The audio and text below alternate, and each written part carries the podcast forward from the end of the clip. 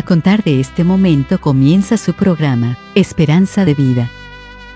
Un espacio de reflexión y la entrega de la palabra de Dios. Con la conducción del pastor Jaime Muñoz. Hola, un gusto de saludarlos nuevamente. Como siempre muy contento de volver a encontrarnos aquí en este programa, su programa Esperanza de Vida. Hoy día traemos otro tema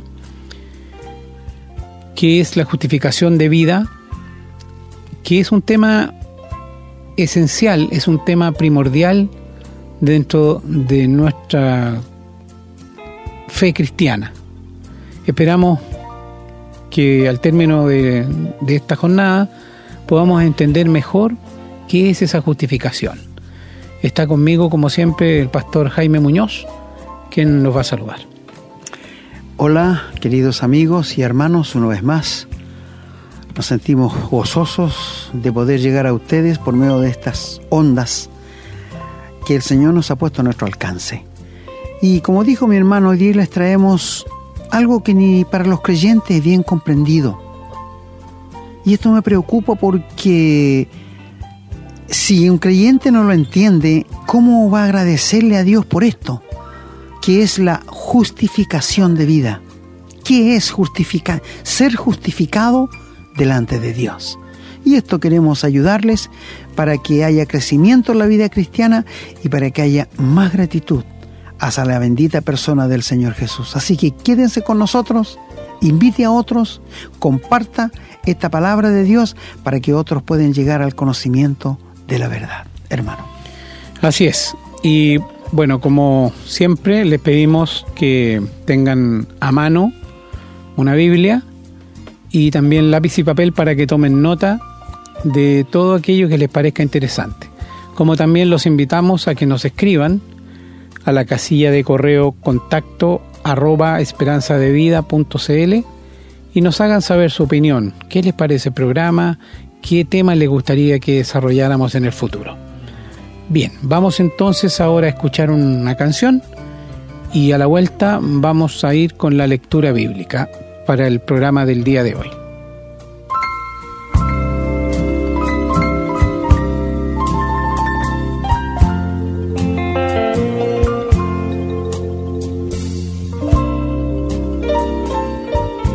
Bueno, ya estamos de regreso. Espero que tengan sus Biblias a mano vamos a tener lecturas en el Antiguo y en el Nuevo Testamento. Partiendo por el libro de Números, capítulo 23 y el versículo 21. Aclaro que al comenzar a leer el, versículo 21 se está hablando del Señor.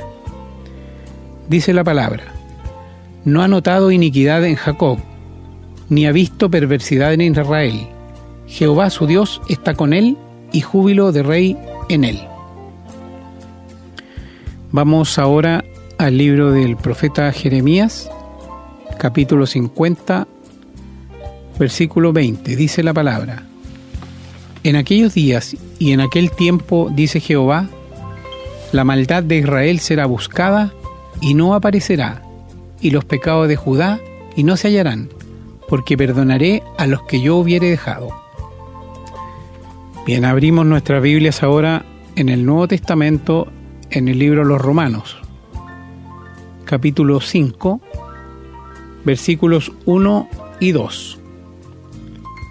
Dice la palabra, justificados pues por la fe, tenemos paz para con Dios por medio de nuestro Señor Jesucristo, por quien también tenemos entrada por la fe a esta gracia en la cual estamos firmes y nos gloriamos en la esperanza de la gloria de Dios. Y en el mismo capítulo de Romanos 5, el versículo 18 dice, Así que, como por la transgresión de uno vino la condenación a todos los hombres, de la misma manera por la justicia de uno vino a todos los hombres la justificación de vida.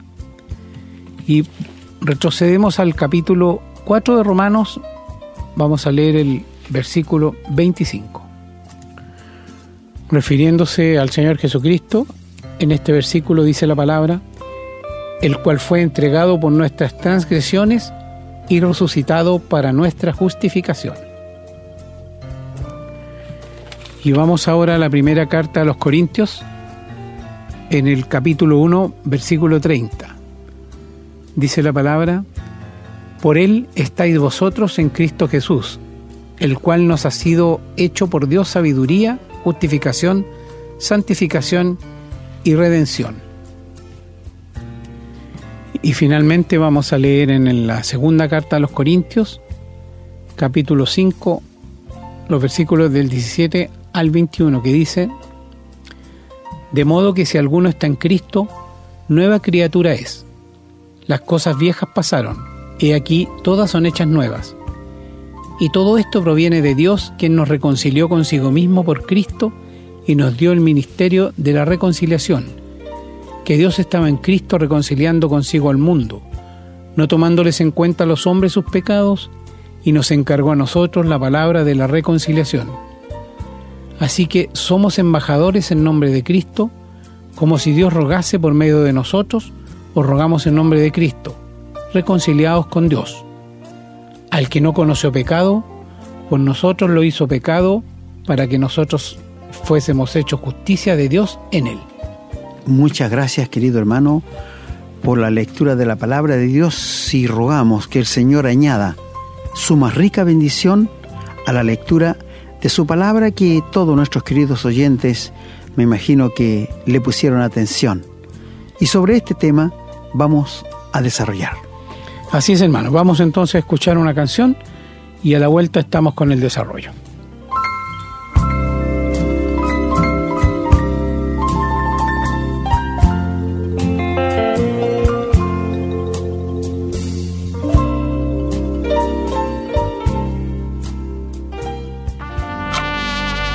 Estamos presentando su programa, Esperanza de Vida.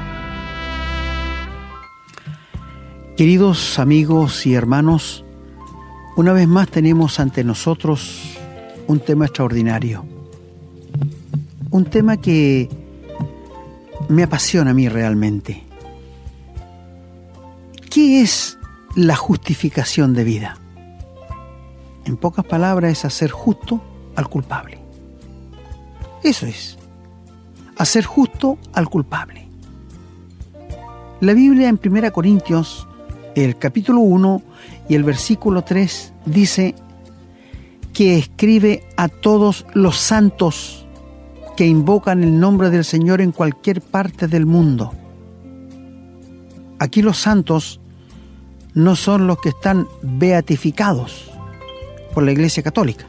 No, Aquí son todos los que han nacido de nuevo, los verdaderos cristianos que tienen la vida eterna y que tienen al Señor Jesús en su corazón. Ellos son llamados por Dios santos. Usted me dirá, pero yo conozco algunos que no son tan santos, he visto que cometen pecados. Bueno, judicialmente, queridos amigos, cuando Dios perdona a un pecador por medio de la cruz de Cristo, Dios lo ve santo y sin pecado, como que nunca ha cometido un pecado. Y cuando un cristiano agradecido Dios piensa en esto, se le revuelven las extrañas. ¿Cómo Dios me puede ver que nunca he cometido un pecado cuando he sido tan malo? Bueno, eso se llama justificación de vida. Eso se llama que Dios hace justo a un culpable. ¿Me entiendes? Dios hace justo a un culpable.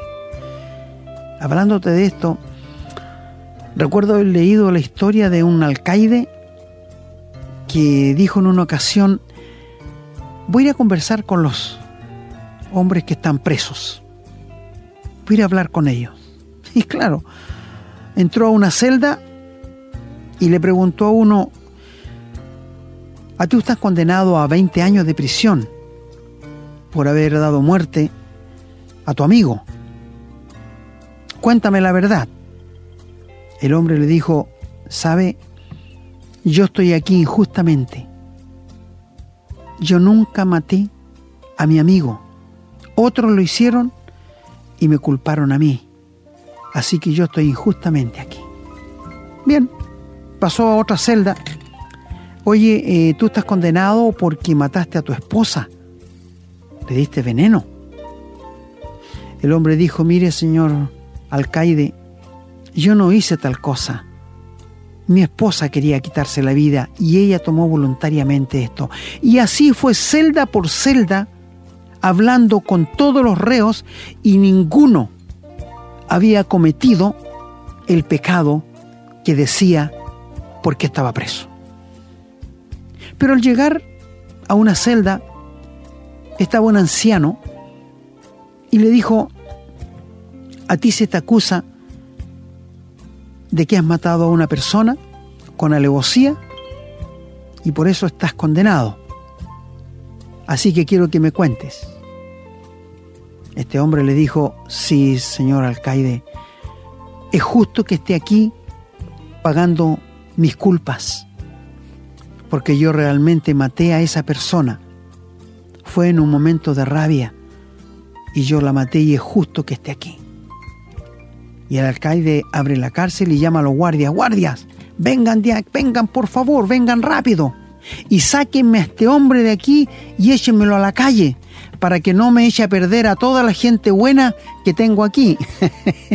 es como paradójico, pero fíjate, o sea, el alcaide hizo esto para ver realmente todos se justificaron que no lo habían hecho, pero un solo hombre dijo, si lo hice y es justo que esté aquí. Y él dijo, sáqueme a este hombre de aquí que no me eche a perder a este montón de gente buena que tengo aquí. ¿Te das cuenta, amigo? Es decir, la justificación de vida solamente la puede hacer Dios. Es decir, ninguna persona aquí en la tierra puede hacerte a ti una justificación de vida. No, no es posible. Es solamente el justo, que es Dios, que puede hacerlo.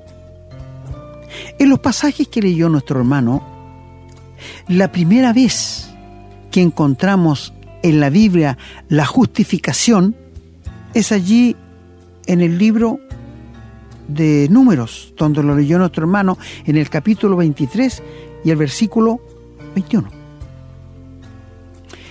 y menciona dos cosas allí, a Jacob y a Israel. Jacob, por si ustedes no saben, lo ampliamos un poquito, fue el hijo de Isaac y Rebeca, que ella no podía tener hijos y le rogó a Dios que le diera hijo y le dio dos por falta de uno, que eran gemelos. Primero nació Esaú y de su calcañar venía tomado Jacob. Y estos hijos a través del tiempo crecieron y se le daba mucha importancia a la primogenitura hasta el día de hoy entre los israelitas, al hijo primero, porque en él se fundaban todas las esperanzas del padre. Pero al ir pasando el tiempo, Esaú fue un diestro en la casa. Salía a cazar y llegaba con grandes presas a la tienda. Pero Jacob fue un hombre quieto, de casa, muy casero. Y un día volviendo Esaú, que le fue mal en su casa, no traía nada, pero venía fatigado de hambre. Y Jacob había hecho un potaje de lentejas. Y su hermano Saúl le dijo, ¿por qué no me das un poco del potaje que hiciste porque traigo mucha hambre. Y Jacob, que significa su nombre suplantador, eso significa Jacob, le dijo, véndeme tu primogenitura en este día y yo te doy lo que quieras de lenteja. Esaú pensó, ¿para qué voy, quiero mi primogenitura? ¿Para qué me va a servir la primogenitura? Ya, te la vendo. Y se juraron y le dio el plato de lentejas. Bien, pasó. Al envejecer, Isaac era costumbre de los padres, antes de morir, dar la bendición a su hijo primogénito. Y era la mayor bendición. Y quiero decirte que Dios lo estableció en la ley, que si un hombre tenía un hijo fuera del matrimonio y después se casaba con otra con una mujer, y tenía hijos, siempre el primogénito era el que tuvo con una mujer que no era su esposa. Y esto se estableció como ley. Fíjate. Y bueno, lo, ahora, ahora se reconocen los hijos naturales también como, como lo mismo. Ahora, pero siempre fue en Israel así. Y este hombre, este joven, Esaú, que era muy querido por su padre, pero no tanto por la mamá. Es una división que jamás en las familias pueden producirse, pero se produjo, para que tú veas cómo Dios no esconde nada, todo lo revela. Y un día le dijo Isaac a su hijo Esaú, hijo, anda al campo, caza una buena pieza, y cuando vuelvas me haces comida como a mí me gusta, porque te voy a dar la bendición patriarcal. Salió Esaú. La mamá de ambos se escuchó y llamó a Jacob y le dijo, Jacob, ven, obedecen todo lo que te voy a decir. Anda al corral y tráeme un cabrito. Fue, se lo trajo y le dijo, mira, yo escuché recién a tu padre que le va a dar la bendición a tu hermano mayor. Así que quiero que tú vayas y le robes la bendición a tu hermano mayor. Pero mamá, ¿cómo voy a ir? Mi papá me va, me va a pillar y me va a maldecir. Acuérdate que él es, muy velludo y yo soy lampiño. No te preocupes, yo arreglo todo. Déjalo por cuenta mía, pero obedece mi voz. A lo que Jacob accedió. Y su mamá le puso en, en, la, en los brazos las pieles del cabrito, tiene que haber sido muy velludo. Y le puso los, las ropas de su hermano Esaú, que tenía un ungüento especial y le preparó la comida como le gustaba a Isaac. Y él fue, Jacob, seguramente tembloroso. Y le dijo, papá, él estaba ciego. Aquí te traigo lo que tú me pediste, para que me des la bendición. Isaac dijo, hijo mío, ¿tan pronto encontraste algo para traerme? Sí, Jehová me lo dio. Con qué facilidad se toma el nombre de Dios, ¿ah? Siempre ha sido igual, amigos. Bueno, Isaac dijo, eh, es la voz de Jacob, no es la voz de Saúl mi hijo, acércate. Y cuando se acercó, lo palpó y tocó las pieles de los cabritos y le dijo, bésame. Y cuando se acercó a besar, le llegó el olor del güento de los vestidos de su hermano Esaú. Y después que comió, lo bendijo y le dio la bendición que pertenecía a Esaú, no a Jacob. Y cuando había salido Jacob, entró Esaú con la comida para su padre. Y le dice, papá, aquí está la comida que me pediste, dame la bendición. Isaac se estremeció, dice la Biblia. Y le dijo, hijo, ya vino tu hermano y te robó la bendición. Y Esaú lloró tanto que llegó a decir, Padre, ¿no tienes otra bendición? Y el papá le dijo, no, tengo una sola, no tengo dos. Pero ven que te voy a decir algo. Y él lo bendijo y le dijo que iba a ser siervo de su hermano. Ahora, queridos hermanos, este es un pecado grave. Porque los hermanos se iban a matar. Esaú dijo, yo no voy a descansar hasta que te mate, por lo que me has hecho me has engañado dos veces. Y su mamá, viendo el peligro, le dijo a su hijo, ándate a Mesopotamia, donde mi familia, y escóndete allá hasta que se apacigüe la ira de tu hermano. Que quiero decirle, nunca se apaciguó, nunca. Bueno, después de esto, él se fue de donde un hermano de su madre y allá encontró su esposa. Raquel y Lea, que fueron dos hermanas que se casó. No quiero entrar en tantos detalles, pero ustedes pueden leerlo en Génesis 30. Y Labán, su suegro, le cambió el sueldo diez veces. Es decir, él estaba cosechando lo que sembró. Y él pecó muchas veces. Nunca se dobló su rodilla en 20 años. Nunca habló de Dios. Es decir, no era un hombre consagrado a Dios y cometió muchos pecados. y siguió cometiendo pecados en su vida. Y cuando leemos aquí en números, encontramos que dice, nunca he visto pecado en Jacob. ¿Cómo no? ¿Acaso Dios pasa por alto el pecado? Jamás. ¿Acaso Dios olvida el pecado solamente cuando está borrado con la sangre de Cristo? Mi amigo, aquí está la primera justificación que Dios hace de vida a un ser humano. Luego habla de su pueblo Israel. Oye, ¿qué podemos hablar del pueblo de Israel?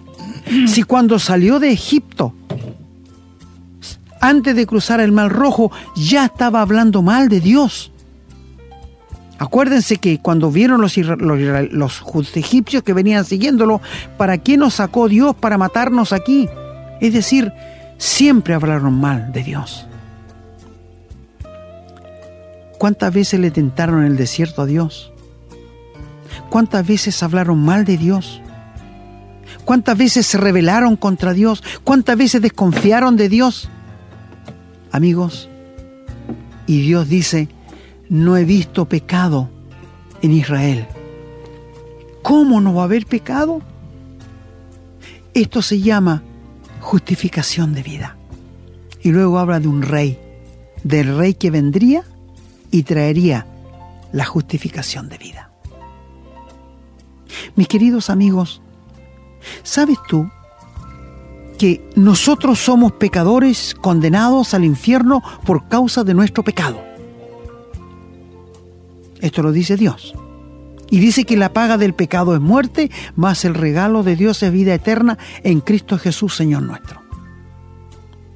Cuando el Señor Jesús vino a la tierra a efectuar la obra de redención nuestra, Él sabía que un día tendría que morir en la cruz como un cordero. Él nunca hizo maldad. Nunca hizo pecado, nunca hubo engaño en su boca.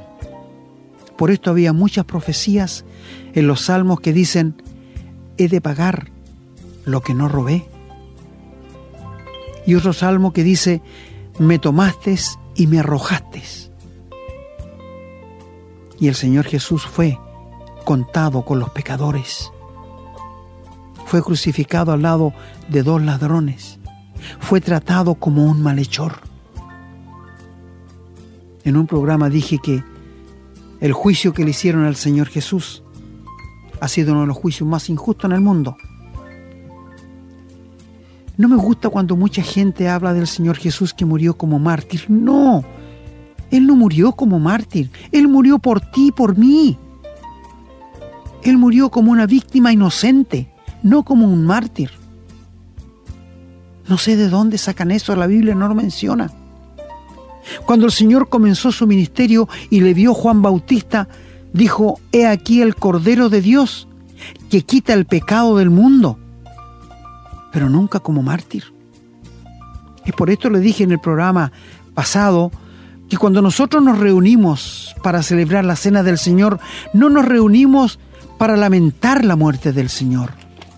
No nos reunimos para sentir lástima por lo que Él sufrió. Es verdad, que la Biblia nos dice que cuando al Señor lo azotaron, su espalda quedó como un campo arado, porque en el látigo romano, en las puntas, tenían hueso o fierro con filo. El Señor perdió mucha sangre allí y su espalda quedó llena de cortes grandes. Por esto la Biblia dice que quedó como campo arado. El Señor sufrió mucho, hermanos, amigos. Pero sabe, cuando el Señor fue azotado, cuando le golpeaban la cabeza para que la corona de espina entrara más adentro, cuando le escupían el rostro, cuando le tiraban la barba, el Señor no estaba pagando tu pecado y el mío todavía. No. Y tú me preguntarás, ¿y por qué tuvo que sufrir tanto para mostrar cuán malo es el corazón del hombre? ¿Cuán cruel? Amigos, cuando veo estos hechos horrorosos, que los hombres son capaces de desgollar a una persona, de descuartizar a otra, ¿tú te das cuenta lo que es el corazón del hombre, una verdadera bestia. Está muy bien dicho que pertenecemos al reino animal. Porque un hombre sin control de Dios es un verdadero animal.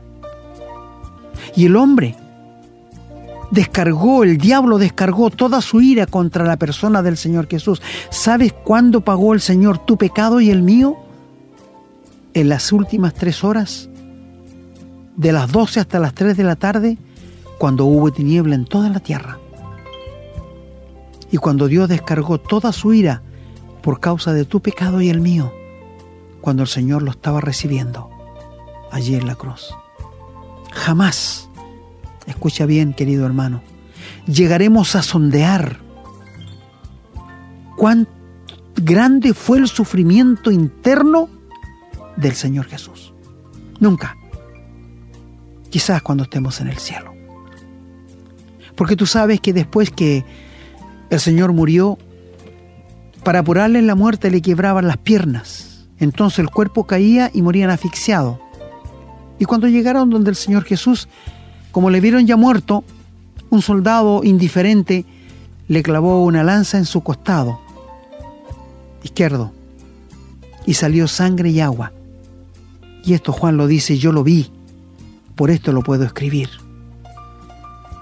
Y un cardiólogo, leí en un libro, dice que cuando uno muere sufriendo mucho, el, sufrimiento es muy grande, la sangre que hay en el miocardio se convierte en agua.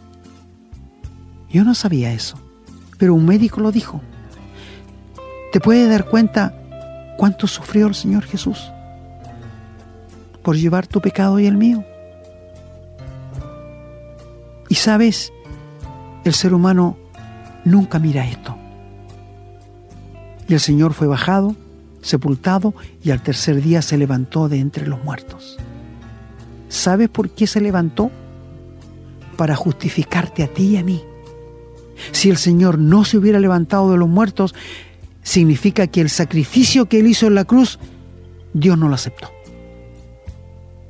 La prueba de que aquel sacrificio fue perfecto, completo y cabal es porque el Padre levantó a su Hijo de entre los muertos al tercer día.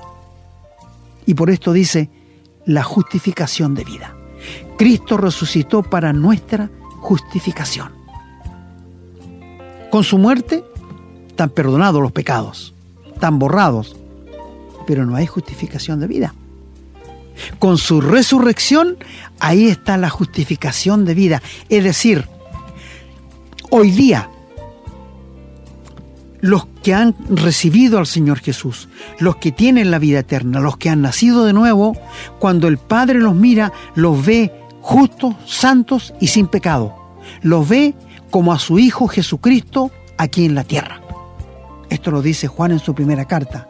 Así como Cristo es, así somos nosotros aquí en la tierra. Así nos ve Dios. ¡Qué privilegio! No lo merecemos. Siempre hemos sido malos.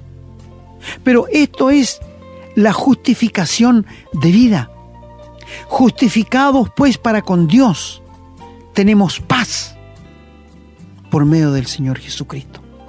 Quiero decirte que el verdadero cristiano, el que ha nacido de nuevo, el que ha sido regenerado, tiene una inmensa paz para con Dios. Antes de convertirnos, Dios estaba airado, estaba enojado con nosotros no teníamos paz para con Dios. Pero cuando el Señor Jesús murió, fue sepultado y resucitó, y nosotros le recibimos en el corazón y le aceptamos, entonces ahora sí tenemos paz para con Dios, porque Él no está irado contra nuestro pecado, porque está pagado, está borrado, está perdonado.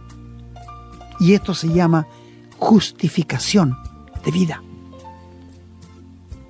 Por esto te decimos, mi amigo, tú estás justificado a los ojos de Dios. Bueno, me dice alguien, a mí me pidieron, yo, mire, yo hago todo lo que me dicen en la iglesia donde voy. No, no, no, no, yo no te he preguntado esto. Quiero decirte si estás justificado frente a Dios, el Padre. El Padre te ve como si estuviera mirando a su Hijo Jesucristo cuando anduvo aquí en la tierra? ¿De quien abría los cielos para decir, este es mi Hijo amado, en Él me contento, en Él tengo toda mi complacencia? ¿Así te ve Dios? No, me dirás tú, quizás no es para tanto, pero amigo, escúchame muy bien. Dios permitió que su Hijo muriera en la cruz, que fuera sepultado y que resucitara para hacernos conformes a la imagen de su Hijo, porque Él quería tener muchos hijos en el cielo, pero hijos que se parecieran al Señor Jesús. Y contigo, mi querido hermano, y conmigo Dios trabaja. Dice que comenzó una obra en nosotros y la va a perfeccionar hasta el fin. ¿Y cuál es? Hacernos semejantes al Señor Jesús. Seguramente estoy hablando a hermanos que están sufriendo en este momento, que están pasando por un momento difícil, de angustia, de agonía, de incomprensión. Mi hermano, Dios está trabajando contigo para modelar tu carácter y hacerlo conforme al del Señor Jesús. No podemos negar que somos muy testarudos. Y cuando entramos a cierta edad nos, podemos, nos ponemos muy tosudos. Pero Dios va a seguir trabajando. Por eso a veces nos hace pasar por el agua, por el fuego. Porque quiere, quiere modelarnos conformes a la imagen de su Hijo. Y de ahí viene la justificación de vida. Dios, querido hermano, a ti y a mí, nos quiere hacer igual a su Hijo. Tú me dirás, yo jamás, yo creo que nunca voy a llegar. Mira, hermano, si esta no es tu meta, ser como el Señor Jesús, estás muy ciego y no estás cumpliendo el propósito con que Dios te salvó la visión de cada hijo de Dios tiene que ser, ser como el Señor Jesús. Tú me dirás, nunca lo voy a lograr aquí. Yo te encuentro toda la razón.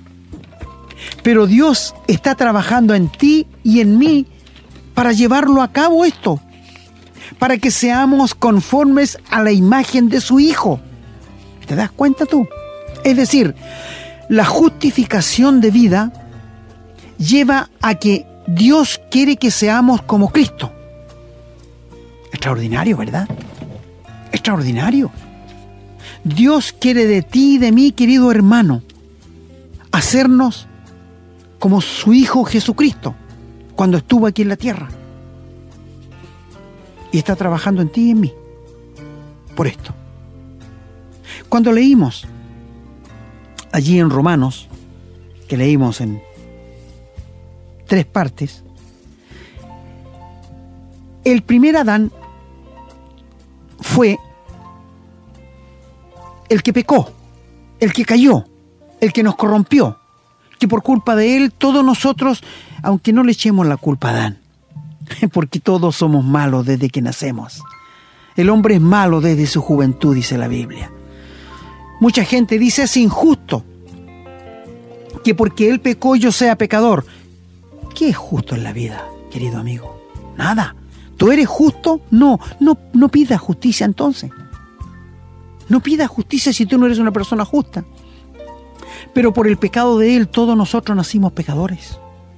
Pero luego dice, por la justicia de uno vino la justificación a todos los hombres. ¿A cuáles? A los que hemos creído. A los que hemos creído. A los que hemos confiado en la muerte de Cristo en la cruz del Calvario. ¿Te das cuenta? ¿Y por qué? Muchos de los que están en las iglesias no son salvos ni tienen justificación de vida porque no le han creído a Dios. Porque no han confiado en la palabra de Dios. No, me dirá usted, si yo creo todo lo que la Biblia dice, no, mi amigo. Si lo creyeras, serías un verdadero hijo de Dios. El diablo también cree en la palabra. No te olvides que él la citó cuando tentó al Señor Jesús. Él citó la palabra de Dios porque la conoce, pero él no le está otorgado que la crea o que la entienda, porque no lo va a entender. Te pongo una ilustración. Recuerda haber leído de un hombre que estaba condenado a la horca. ¿Ya? Que estaba condenado a la horca. Y el presidente de la República de ese estado tenía que estar presente. ¿Y sabes? El presidente le dijo al que iban a ahorcar, te voy a conceder un último deseo. ¿Qué es lo que quieres? El condenado le dijo, quiero un vaso de agua. Le trajeron el vaso de agua. Lo tomó el presidente y se lo pasó y le dijo, después que bebas este vaso de agua serás ahorcado. Y el hombre tomó el agua y la tiró al suelo. ¿Y sabes? No lo pudieron ahorcar porque nunca se tomó el agua. Él le creyó al alcalde, al presidente. Te fijas, confió en la... y no lo pudieron ahorcar. Él no podía echarse para atrás, porque ya le había dicho, después que te veas el agua, serás ahorcado. Y él nunca se tomó el agua y no lo pudieron ahorcar. Confió en la palabra del presidente. Mi amigo, un pálido reflejo. ¿Por qué no le crees a Dios? Que Él te ama, que Él quiere perdonarte, que Él quiere hacer una justificación de vida contigo. Y no me digas, es que usted no conoce dónde yo he caído al pecado, es que usted no me conoce cuánto he pecado. Mi amigo, no importa. La sangre de Jesucristo, su Hijo, nos limpia de todo pecado. Dios puede perdonarte, Dios puede borrar tus pecados, porque hubo uno que derramó una sangre inocente. Dios había establecido, sin derramamiento de sangre, no hay perdón de pecados. Y Cristo puede perdonarte en este momento. Si tú le entregas tu vida, si tú confías que la muerte de Cristo fue hecha a tu favor personal, y Él te va a salvar, perdonar, te va a dar vida eterna y va a comenzar a trabajar contigo para hacerte conforme a la persona del Señor Jesús. Gran privilegio, gran privilegio. Nos cuesta entender, pero la justificación es hacer justo al que no lo merece, al culpable. Que el Señor te bendiga a ti y a todos los que están escuchando esta palabra de Dios.